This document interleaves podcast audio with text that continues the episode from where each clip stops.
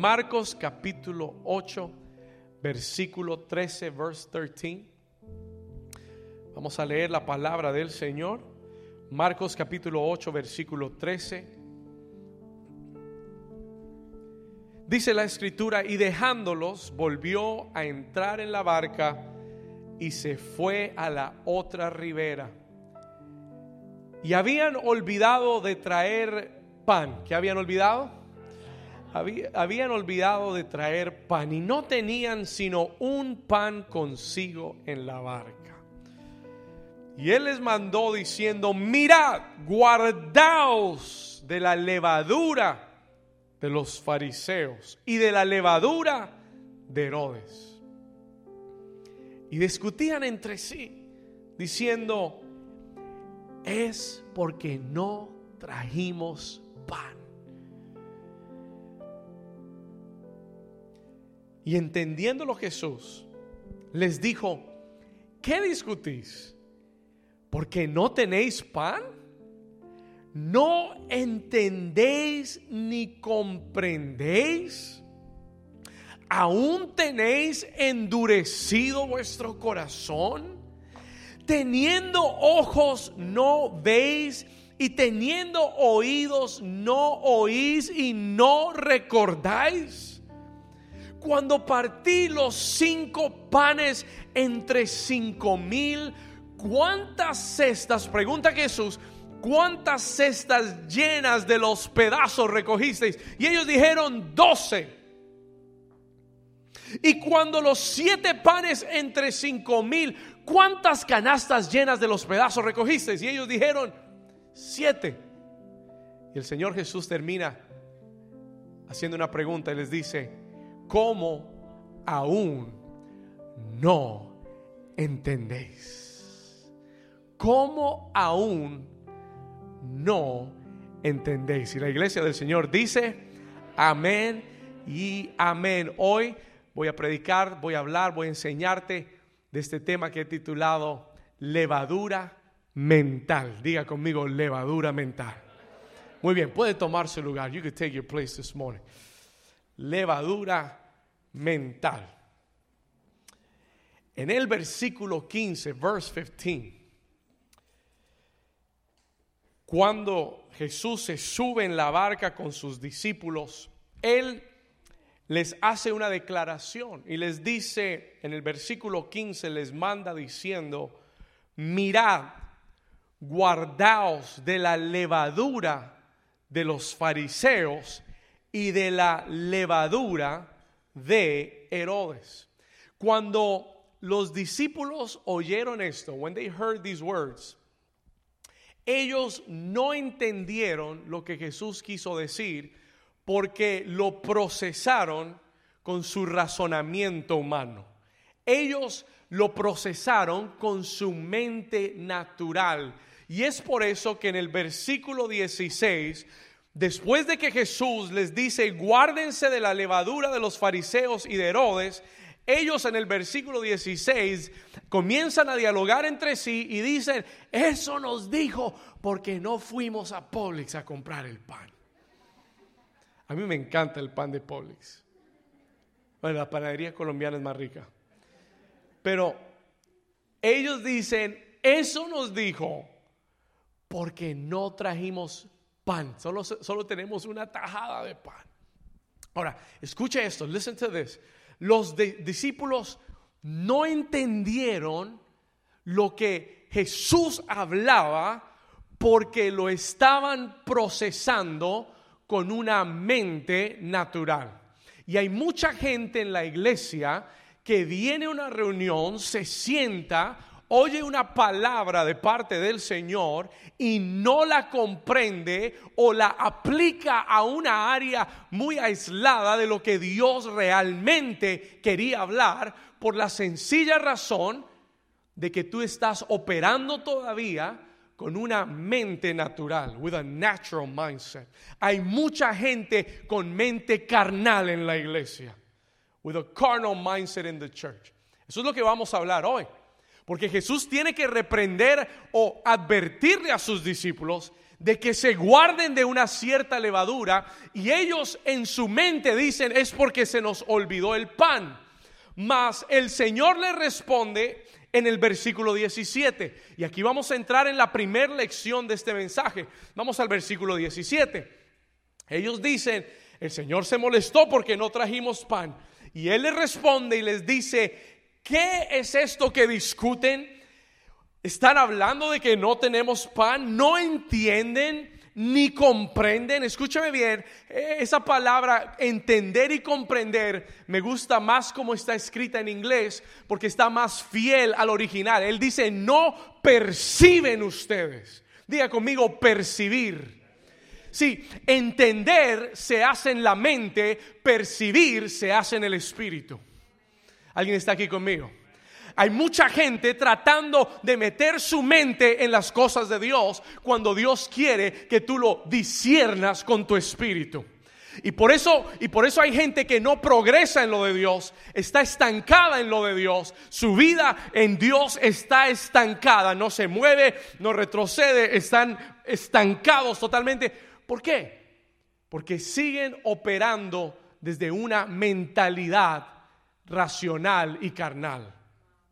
Cuando Dios quiere, escúchame bien, cuando Dios quiere que comiences a procesar, a percibir con la mente espiritual. ¿Cuántos aquí necesitan esa mente espiritual? I need that spiritual mindset. Jesús se asombra o Jesús mismo les dice, eh, ¿qué es esto que discuten? No entendéis, no perciben, aún tienen endurecido el corazón. Aún está Ahora, póngale atención, porque esto no está lejos de lo que le pasó a Israel en el desierto. Porque ellos vieron la mano de Dios y vieron múltiples milagros y con todo eso su corazón seguía endurecido. Es el producto de una mentalidad esclavizada. Ahora, Jesús le dice, pone mucha atención porque esto se pone interesante acá. Jesús les dice, ¿Está endurecido vuestro corazón? Teniendo ojos no veis, teniendo oídos no oís y no recordáis, do you not remember? ¿Qué, Señor? ¿Qué quieres que recordemos?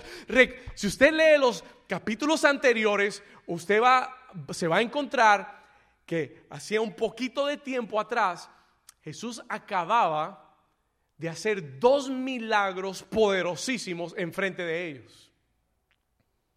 Y Él les dice, no recuerdan cuando, versículo 19, cuando partí los, ¿cuántos panes?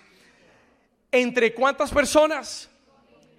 Él dice, no recuerdan cuando partí los cinco panes entre cinco mil y Jesús les hace una pregunta, ¿cuántas, cuántas canastas, cestas llenas de pedazos recogisteis? Y ellos dijeron, doce. Ahora escuche, no fue la única vez que lo hizo. Versículo 20, y cuando los siete panes entre cuatro mil personas, ¿cuántas canastas llenas de pedazos recogiste? Y ellos dijeron siete. Y él les pregunta, ¿cómo aún pues no entendéis? Y yo decía, Señor, ¿entender qué? Understand what? Y el Señor me habló y me dijo, David, que cuando yo hago un milagro en tu vida no es algo aislado para que tú digas, wow, qué poderoso es el Señor y wow, el milagro que Dios hizo, sino que cuando Dios hace un milagro en tu vida es para revelarte la naturaleza de Dios.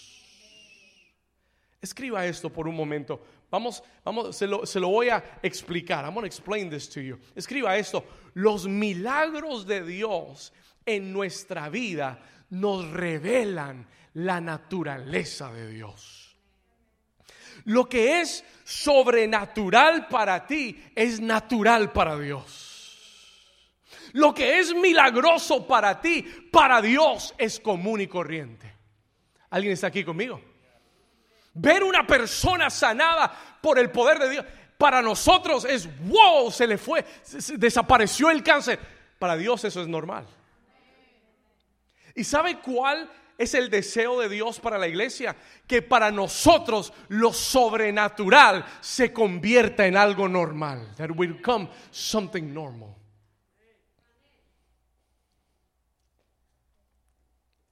¿Alguien está aquí?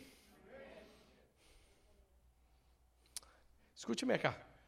Los milagros de Dios, cuando tú ves a Dios sanar, tú entiendes que la naturaleza de Dios es ser un sanador. Él sana por naturaleza. By his nature he heals. Cuando tú ves a Dios proveer, tú entiendes que eso no es algo aislado, que Dios es proveedor. Y por eso uno de los nombres del Señor es Jehová Jireh. El Señor proveerá, el que provee. Por eso uno de los nombres del Señor es Jehová Rafa, el que sana, el sanador. No son cosas que Dios hace aisladamente es su naturaleza. Ok, vamos un poquito más adentro. Let's get a little bit deeper in here. Cuando Dios hace un milagro en tu vida, escúchame bien. Cuando Dios hace un milagro en tu vida, no solamente te está revelando su naturaleza, He's not just revealing His nature, te está dando una lección Anote esto. He's teaching you a lesson. Te está dando una lección, una lección o una invitación para renovar tu mente. Escuche, para renovar tu mente con tal de que tú puedas operar en lo sobrenatural. Todo milagro de Dios es una invitación para que nuestra mente sea renovada. Para que nuestra mente sea transformada. Todo milagro en nuestra vida, todo milagro que vemos en la escritura, todo milagro que experimenté. ¿Alguien aquí ha visto un milagro de Dios en su vida? Por ahí escuché un testimonio tremendo el viernes, ¿verdad, Carlos? Qué tremendo lo que Dios hizo. Milagro de Dios. God miracle. Pero escúcheme bien.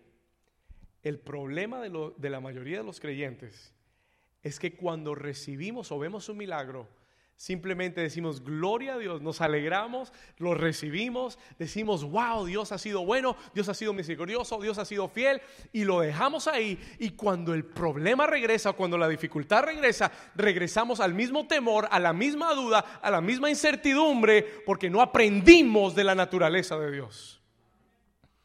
Porque nuestra mente no se transformó a través de lo que Dios hizo. Y cuando Dios se revela a tu vida a través de su operación, es para que tu mente, escúchame bien, es para que tu mente se renueve. Jesús le dice, ¿ustedes están preocupados por el pan? Are you serious? Acabo de multiplicar cinco panes, dicho sea de paso, Jesús bendijo los panes, se los repartió a los discípulos y se multiplicaba en las manos de los discípulos. El milagro sucedió en sus manos. Happened in their hands. They saw it happen. Ellos lo vieron suceder. Obedecieron, vieron el milagro, pero no fueron transformados por lo que Dios hizo. Y cuando el problema regresó, volvieron con la misma duda, con el mismo temor, con la misma incertidumbre.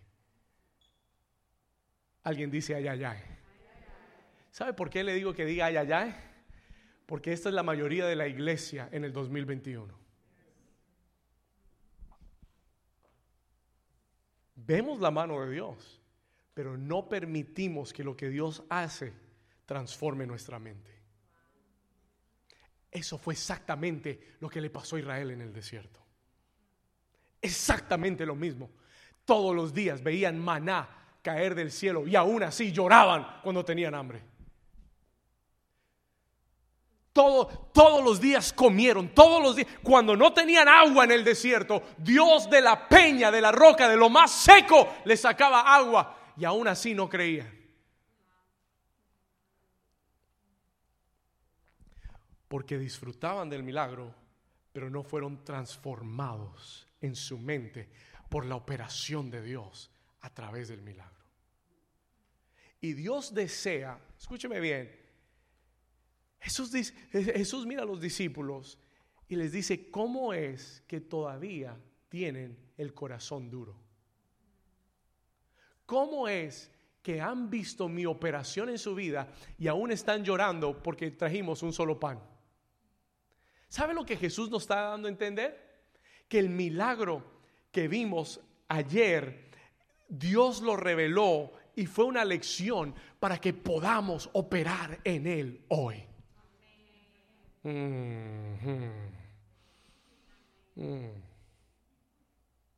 Que cuando tú has visto la mano de Dios proveer para tu vida, que tú sepas, comprendas, entiendas que Él es el proveedor y que Él puede suplir cualquier necesidad. Si hoy son cinco mil y mañana son diez mil, para Dios es lo mismo. ¿Alguien está aquí conmigo?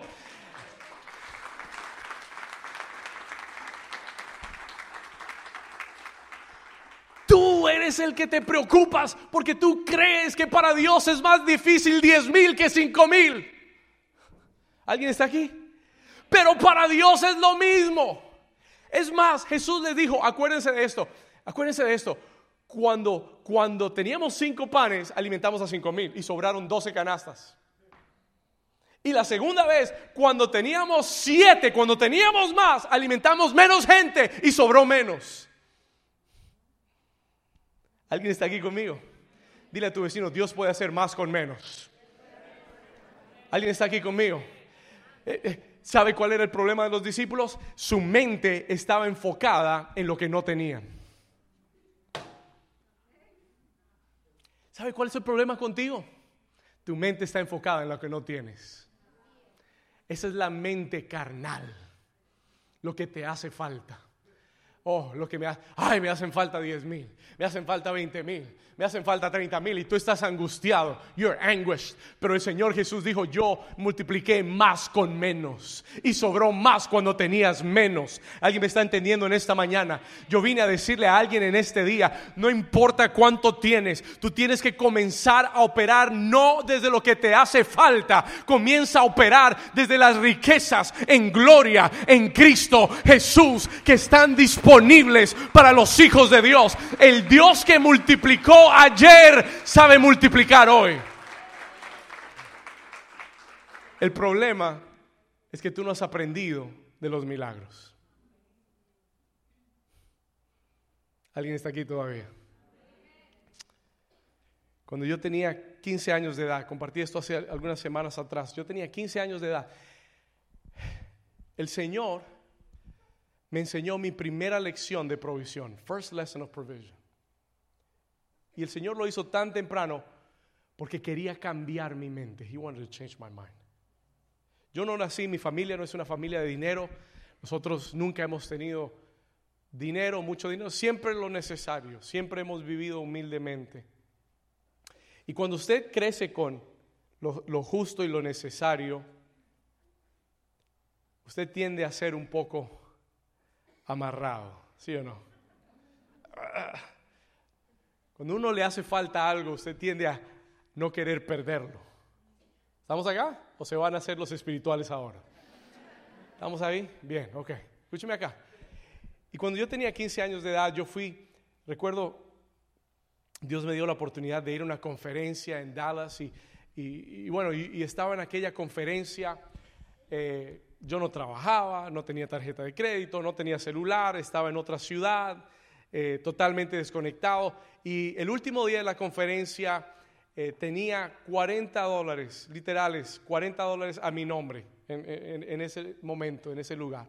40 dólares en, en aquel momento. Y yo recuerdo que en esa última conferencia se paró un pastor y habló la palabra y habló de multiplicación y y, de sembrar. Y como nunca antes en mi vida, el Señor habló a mi corazón y me empujó. Y, y, me habló y me dijo, quiero que siembres los 40 dólares. 40 dólares no es mucho, pero para un joven de 15 años en una ciudad donde no vive era todo. It was everything. Y bueno, yo luché. Yo luché, yo traté de negociar con el Señor. Señor, te doy la mitad, 20-20. Eh, bueno, 30-10, vámonos 30-10. El Señor me decía todo, yo lo quiero todo, todo. Y tantas cosas pasan por la mente natural, cómo voy a comer mañana, qué pasa si tengo una emergencia, qué voy a hacer, qué voy a hacer para, para, para llamar a mi papá, qué voy a hacer.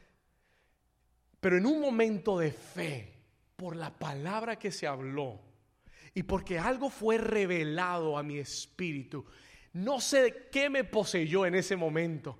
Cuando esa canasta iba pasando, yo agarré todo lo que tenía en, el bolsillo y lo eché en la canasta y veía cómo se iba la canasta, pero tenía paz en el corazón. I had peace in my heart. Tenía paz. Cuando la reunión terminó, había una pareja de ancianos, gente mayor, atrás mía. Y yo, yo estaba listo para salir. Y ellos me tocaron, me dijeron, joven, joven, ¿cómo se llama? ¿Y de dónde viene? ¿Y, cómo así que estás acá solo? Y, bueno, y comenzamos a hablar. Y ellos me dicen, bueno, antes de que te vayas, que el Señor, mientras estábamos sentados ahí atrás, el Señor habló a nuestro corazón como pareja y nos dijo que te diéramos este sobre. Esto es para ti. Y yo fui el más asombrado. I was the most amazed Y yo corrí al cuarto del hotel, corrí. Y cuando llegué y lo abrí, tenía 80 dólares en ese sobre. Y a los 15 años, yo vi a Dios multiplicar lo que había sembrado instantáneamente.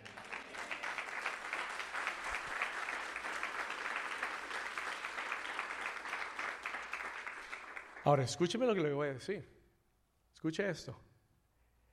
El problema hubiera sido si yo hubiera dejado esa experiencia ahí nomás. Esa experiencia me enseñó algo a mí. It taught me something. Esa experiencia me enseñó que Dios puede tocar el corazón de alguien del que Él quiera y traer su provisión a mi vida como Él quiera algo a los 15 años cambió en mi mente, que, que, perdí el amor al dinero. I lost the love for money. Y a los 18 años de edad, escúcheme, a los 18 años de edad, yo decidí servir al Señor. Y mientras yo servía al Señor en mi iglesia, una tarde yo iba saliendo de la iglesia a los 18 años de, de edad. Y cuando voy caminando hacia afuera, otra pareja se me acerca y me dicen, David, el Señor nos puso en nuestro corazón sembrarte nuestro carro. Aquí están las llaves de nuestro carro.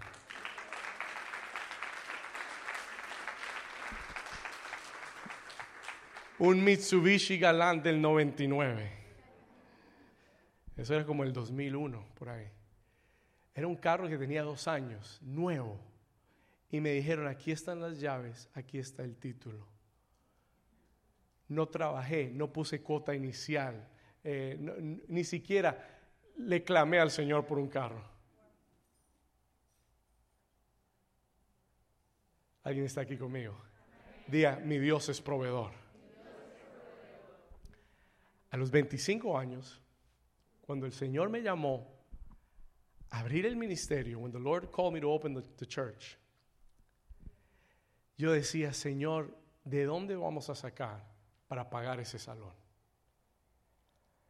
Y la renta, recuerdo, con la ciudad de Hallander, en un salón mucho más pequeño que este, eran de 635 dólares al mes, que yo no tenía en mi cuenta.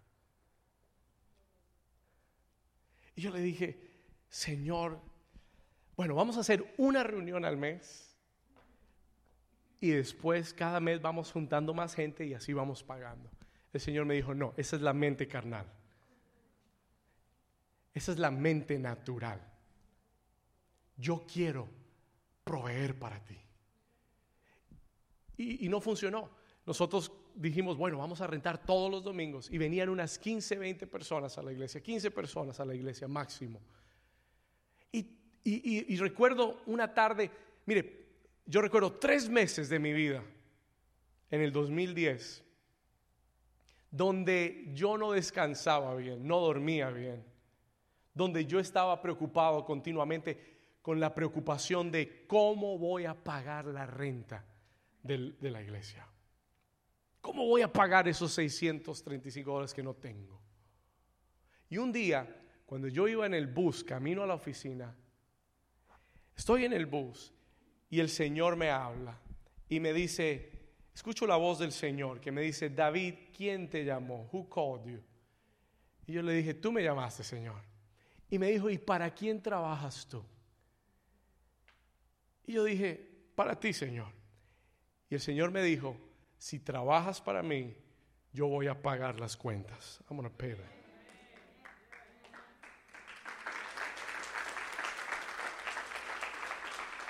Diga conmigo revelación. Me llegó una revelación en ese momento. There was a revelation that came that moment. ¿Sabe cuál fue la, la revelación? Yo trabajo para Dios. Y si trabajo para Dios, Él va a proveer. Y le dije al Señor ese día, fui muy osado, fui atrevido, porque tuve una revelación, fui atrevido con el Señor. Y le dije, Señor, está bien, yo voy a trabajar para ti. Y yo voy a hacer esto mientras que tú proveas, yo sigo adelante. Y si tú dejas de proveer, yo paro de, hacer la iglesia. Se lo dije así. Y yo creo que al Señor le gustó porque no ha parado de proveer hasta hoy. Once años después, ha seguido proveyendo. Pero ese fue el último día que me preocupé por el dinero.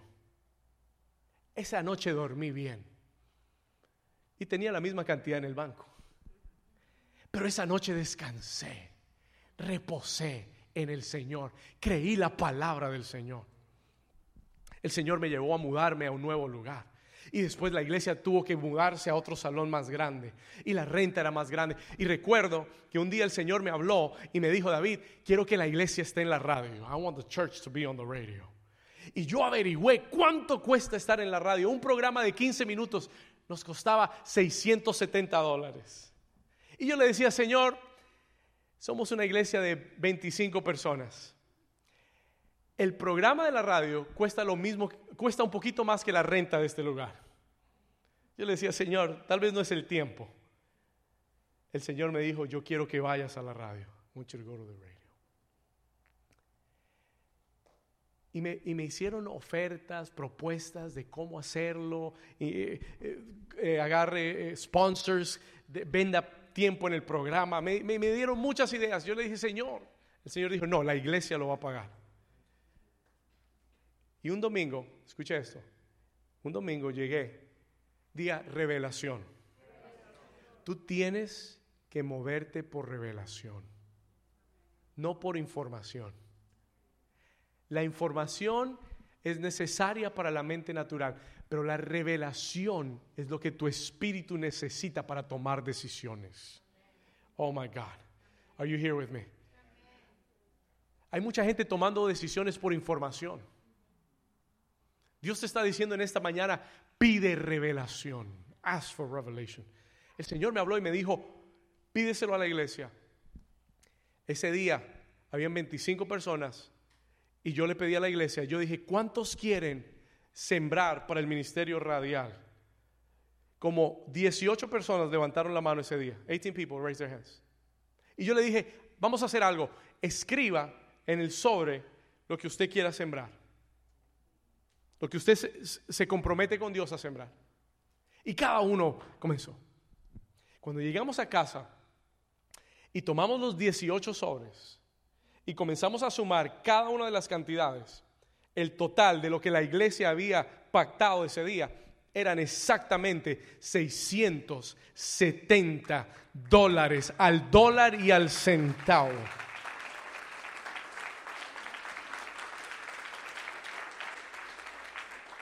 Diga conmigo, Dios proveerá. Yo no sé a quién Dios le está hablando esta mañana. ¿Por qué, ¿Por qué, tienes miedo? ¿Por qué dudas? ¿Por qué está endurecido tu corazón? Si no has visto a Dios proveer ya, why wouldn't he do it again?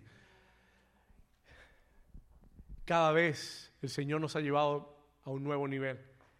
Y yo estaba meditando en esta palabra ayer y el Señor me dijo, David, créeme porque ahora viene el templo de la iglesia.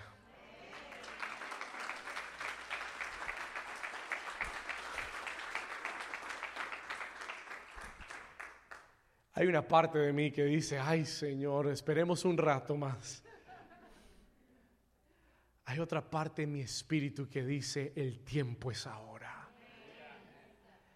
Y la pregunta para ti es, ¿por qué te vas a mover? ¿Por la información de tu cuenta bancaria o por la revelación que tienes del Espíritu de Dios? ¿Alguien está aquí conmigo? Cada milagro en tu vida es para que tu mente se renueve. Le voy a ser sincero, 100%.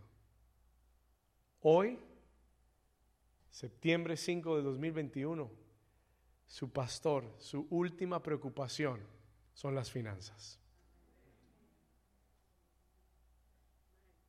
Y yo creo que Dios me ha dado y le ha dado a esta iglesia una unción de multiplicación.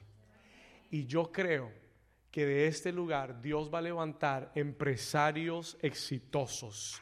Yo creo con todo mi corazón que Dios va a levantar gente que va a poseer riquezas. No, escúcheme, no para comprar Lamborghinis y Ferraris, pero para promover la obra del reino de Dios. ¿Alguien lo puede creer? ¿Alguien está recibiendo esto de parte de Dios? Hay una unción de provisión en esta casa hoy. Hay una unción para traer provisión. ¿Le, puedo dar más o, ya se cansó de eso? ¿Cuántos están cansados ya? Si está cansado, paramos. God gave me a verse. El Señor me dio un versículo ayer, no lo compartí en la mañana. viene provisión sobrenatural para tu vida. Pero tú tienes que tomar la revelación y tienes que activarla. El Señor me dio un versículo. God gave me a verse. Amós capítulo 9, versículo 3. ¿Sabe lo que dice? He aquí vienen días, dice Jehová, en, en que el que hará alcanzará al segador. Usted no entiende eso, ¿verdad? You don't know what that means. Vienen días, dice el Señor, en el que, dice qué? En el que hará, alcanzará al segador. Escuche esto. Y el pisador de las uvas al que lleva la simiente, al que la siembra y los montes destilarán mosto y todos los collados se derretirán. ¿Qué quiere decir eso? Viene un tiempo en que Dios va a acelerar tanto tu vida que no vas a poder tirar la semilla cuando ya estás recogiendo el fruto de ella. Oh, you don't, want that. Viene un tiempo de aceleración tan grande para tu vida que aún mientras estás sembrando tienes que ir recogiendo enseguida. Diga conmigo provisión sobrenatural. Diga conmigo, viene a provisión sobrenatural. Viene aceleramiento a mi vida, a mis tiempos en el nombre de Jesús. Jesús les pregunta por qué se ha endurecido su corazón. Why is your heart hardened? Escuche, ¿por qué se endureció su corazón? ¿Por qué siguen pensando en el pan cuando yo he cuando me han visto multiplicar el pan en sus manos?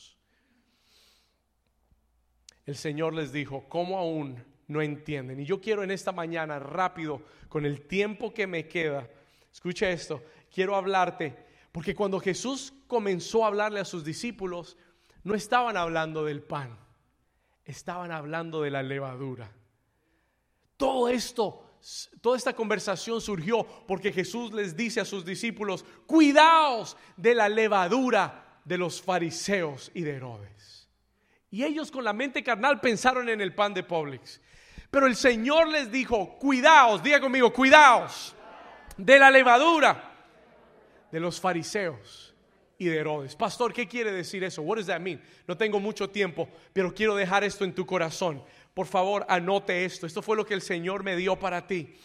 Escuche esto, la levadura. ¿Qué es la levadura? ¿Qué simboliza? ¿Qué representa la levadura, pastor? Escuche, la levadura, note esto, simboliza aquellas influencias en tu mente. La levadura representa, simboliza lo que influye tu mente. That which influences your mind. Hay influencias externas que te llevan a pensar de cierta forma. Sí, en, lo, en el mundo natural, la levadura es un microorganismo. Es un microorganismo que cuando se añade a una masa y se pone a cierta temperatura, cierto calor, esa levadura causa que la masa se infle. ¿Alguien está aquí conmigo?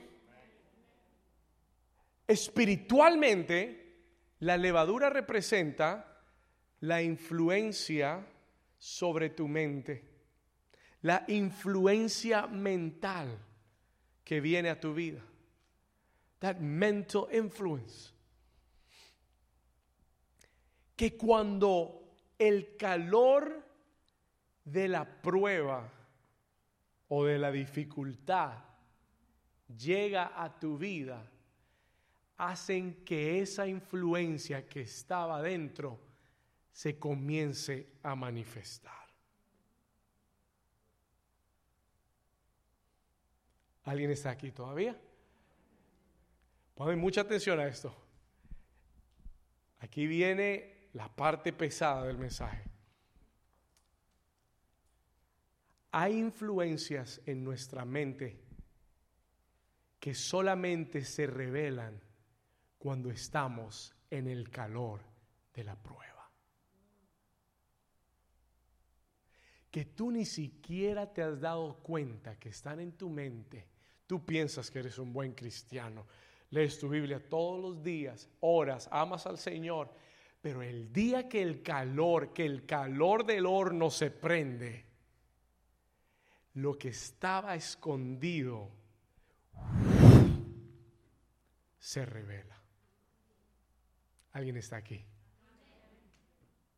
Jesús les dice, guárdense de la levadura de Herodes y de los fariseos. Yo quiero explicarle rápidamente qué es la levadura, la levadura de Herodes. What is the leaven of Herod? Anote esto. Herodes, si usted no lo sabía, fue un gobernante en el tiempo de Jesús. Herodes representa la influencia cultural y política en nuestra mente. Hay una influencia cultural y política en nuestra mente. Sí, la levadura de Herodes es la influencia basada en la fuerza humana. Es la forma de pensar que nos lleva a, creer que nuestra propia fuerza y que los sistemas de los hombres pueden traer soluciones a nuestra vida. Déjeme decirle algo. La iglesia de Estados Unidos es una iglesia que necesita transformar su mente. Le voy a decir por qué.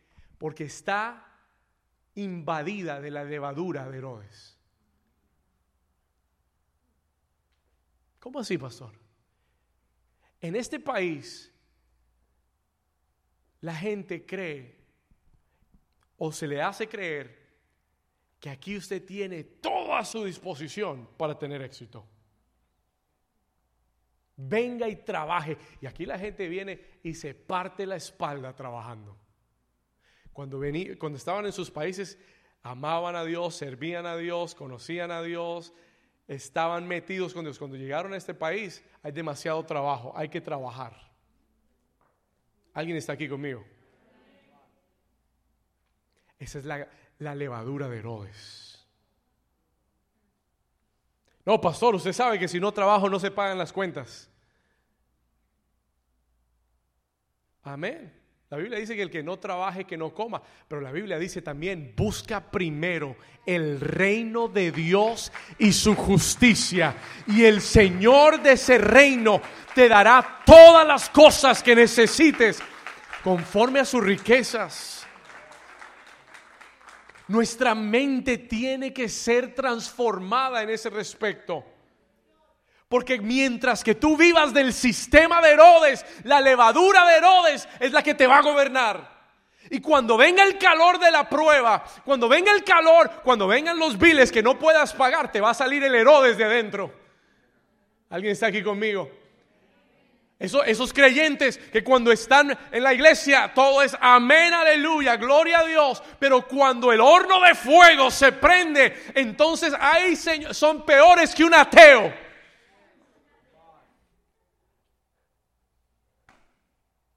Porque la levadura de Herodes deja a Dios por fuera y lo resuelve él solo. ¿Y cuántos somos culpables de haber permitido que eso suceda en nuestra vida en algún momento? Créame que sí. Can you lower the monitors of my voice here because I hear feedback? Créame que sí. Escúchame. Créame que sí somos culpables. Jesús le está diciendo esto a sus discípulos. No se lo está diciendo a gente pagana. Se lo está diciendo a sus discípulos. Cuídense de la influencia de la cultura. Cuídense de la influencia de los sistemas políticos. Estas últimas elecciones fueron un desastre total. ¿Sabe por qué? Porque la iglesia se le va la mirada viendo a los hombres. El único que puede resolver esto se llama el Señor Jesucristo. El único que puede traer solución. Alguien está aquí, no sé si estoy en la iglesia correcta. El único que puede traer cambios a esta cultura es el Señor Jesucristo. Es la palabra poderosa de Dios. Renovando nuestra mente. Alguien diga, Señor, renueva mi mente.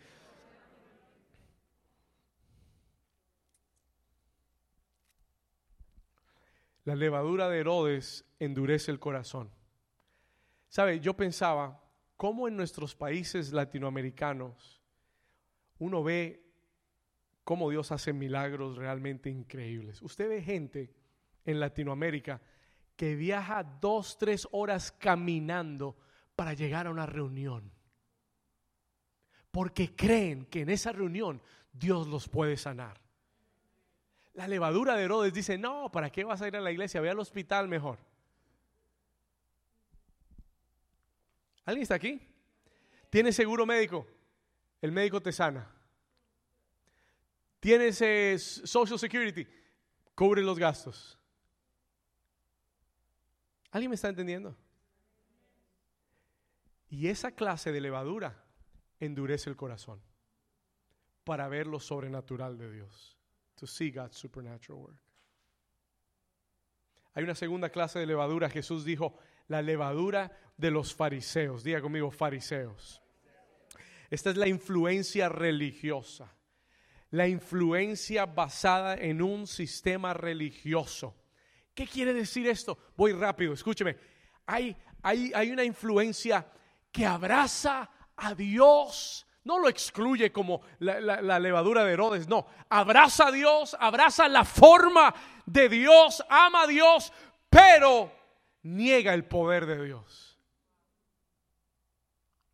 ¿Cómo así, pastor? No entiendo. Escúcheme, esa levadura de los fariseos tiene el conocimiento, pero no tiene el poder. Esa levadura de los fariseos provee explicación. Todo le tiene explicación. Está lleno de información. Todo se lo puede explicar. Escúcheme, pero no tiene revelación.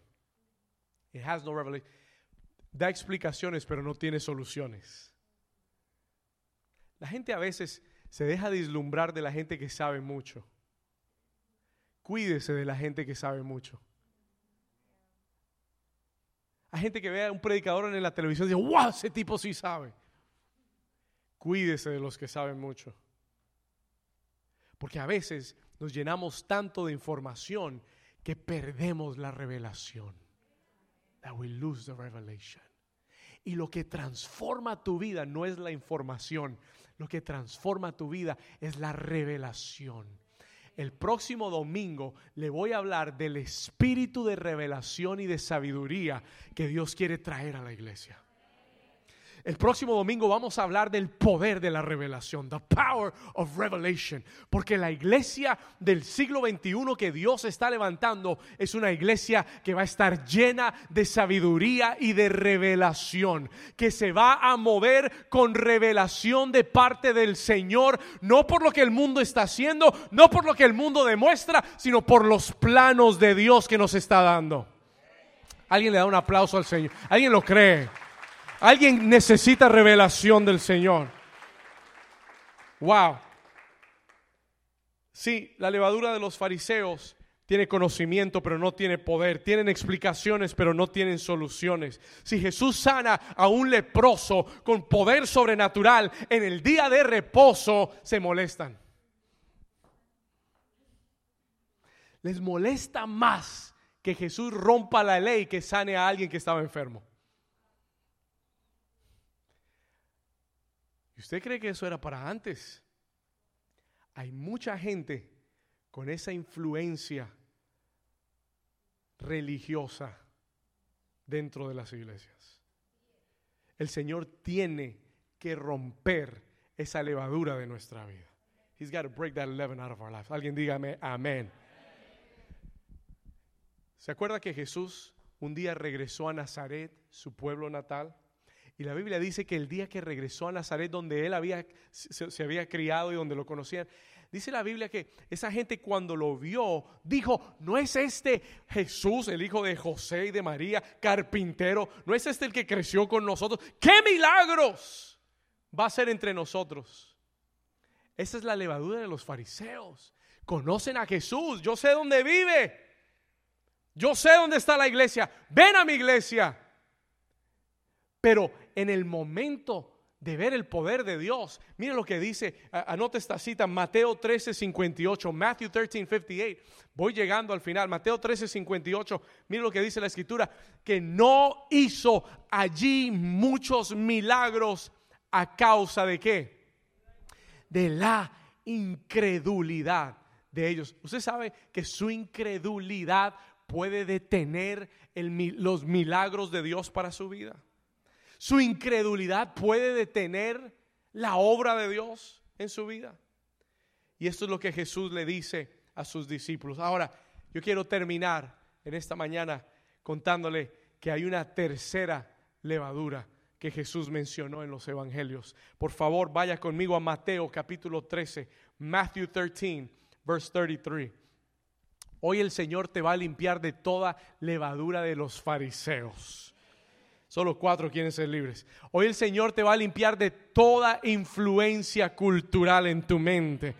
Toda, yo quiero que el Señor la saque. A veces uno no la ve hasta que, no lo, hasta que el Señor no lo mete en el horno.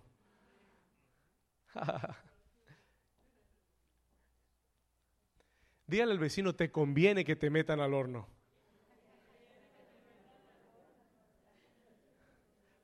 Para ver qué sale. Esto se va a poner bueno. Mateo capítulo 13, versículo 33. Matthew 13, 33. Mire lo que dice la escritura. Vamos ahí. Mire lo que Jesús dijo. Hay una tercera clase de levadura. Dice la escritura. Otra parábola les dijo. Y les dice lo siguiente. El rey, léalo conmigo. Dice, el reino de los cielos es semejante a qué? ¿Qué cosa? ¿El qué? El reino de los cielos es semejante también a la levadura.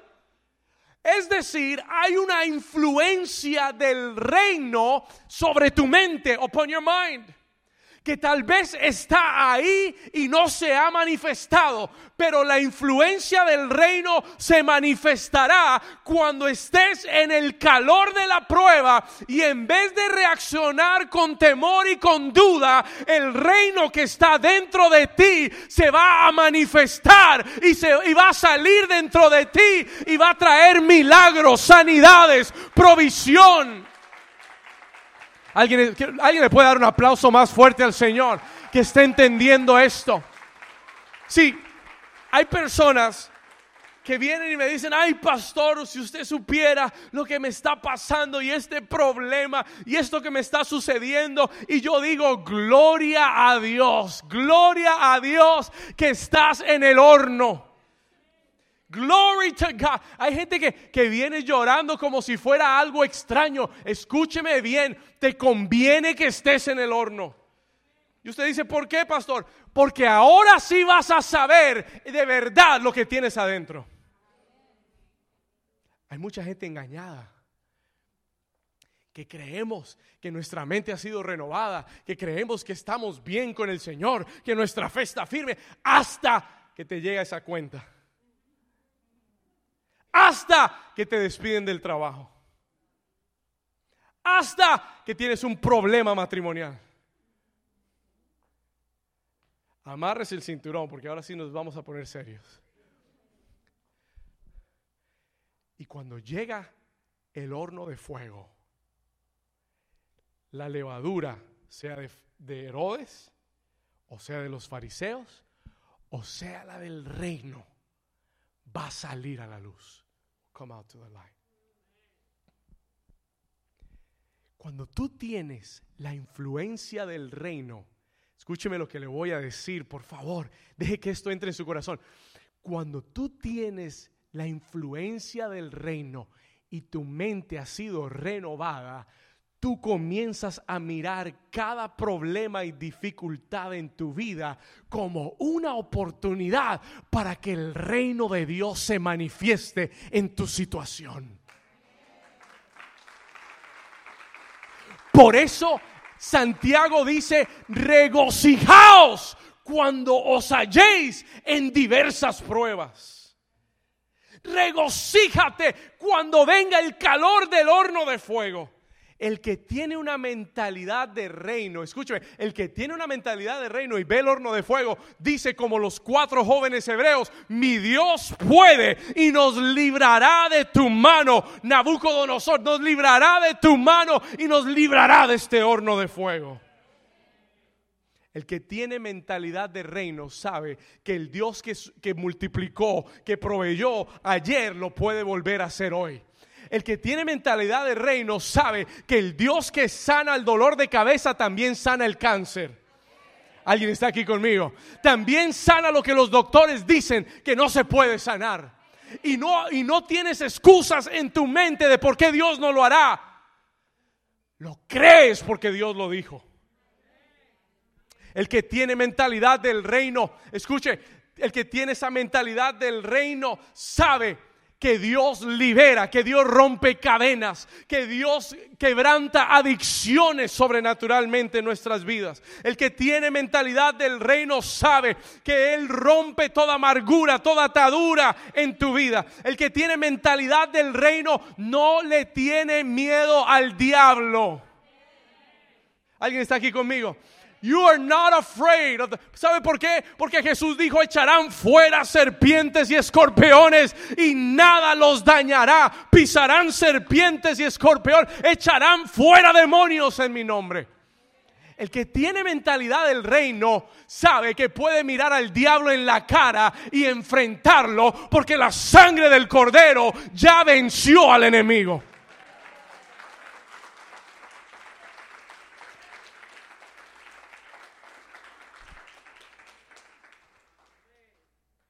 El que no tiene mentalidad del reino ve un demonio y sale corriendo. Pastor.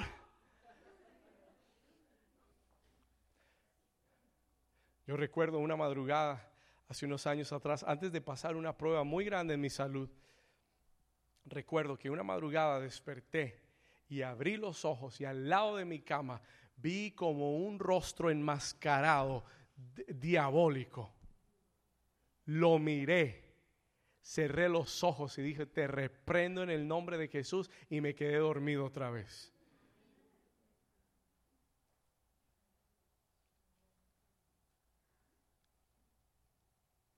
Tienes que tener mentalidad de reino.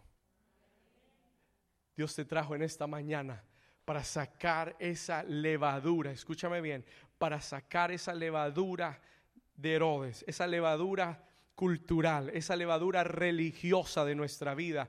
¿Por qué, pastor? Porque Él quiere poner la influencia de su reino sobre tu vida hoy.